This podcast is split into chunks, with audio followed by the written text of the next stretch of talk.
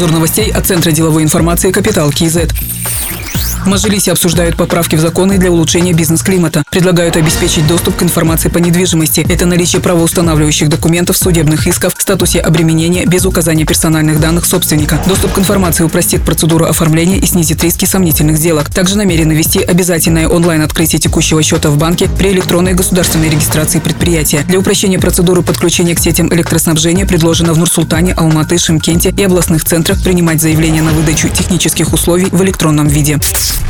С 20 апреля в Нур-Султане начнут работать промышленные предприятия, компании строительной и дорожно-строительной сфер, крупные строительные магазины, компании в сферах транспорта, складирования, сервисные компании сельхозназначения. Также могут открываться автосалоны, СТО, автомойки, шиномонтажный сервис, магазины автозапчастей, химчистки, ремонт техники. Банки будут работать с 9 утра до 4 часов дня с допуском 50% от штатной численности. Нотариусы будут принимать посетителей по предварительной записи. Кафе и рестораны могут работать только с услугой на вынос, а доставка продлена до 22 часов. Алматы разрешили работать промышленным предприятиям, компаниям строительной и дорожно-строительной сфер, крупным оптовым рынкам строительных материалов. Нотариусы тоже будут принимать по предварительной записи. Один ЦОН в микрорайоне Шугла будет работать только для обслуживания бизнеса.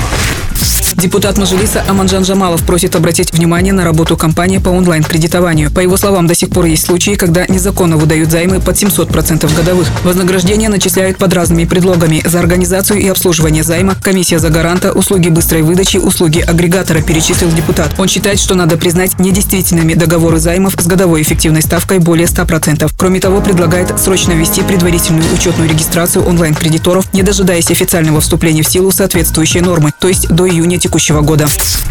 Компании не будут штрафовать за срыв поставок в рамках госзаказа, если причиной стало введение режима чрезвычайного положения. Об этом сообщил уполномоченный по защите прав предпринимателей Рустам Журсунов. По его информации, с 12 марта поступило более 30 тысяч обращений от предпринимателей. 60% из них касались нарушения обязательств по закупкам госорганов и квазигоссектора. Даже незначительные нарушения условий договора грозят штрафами и включением в черный список на два года. Рустам Журсунов напомнил, что на заседании Государственной комиссии по чрезвычайному положению президент Касымжамар Токаев поручил не привлекать к ответственности предприятия, если поставки были сорваны из-за режима ЧП.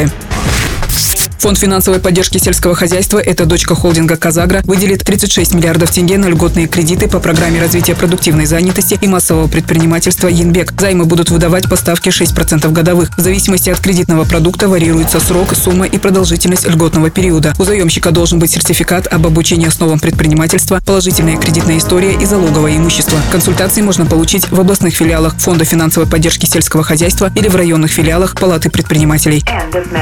Другие новости об экономике, финансах и бизнес-истории казахстанцев читайте на Капитал Киезет.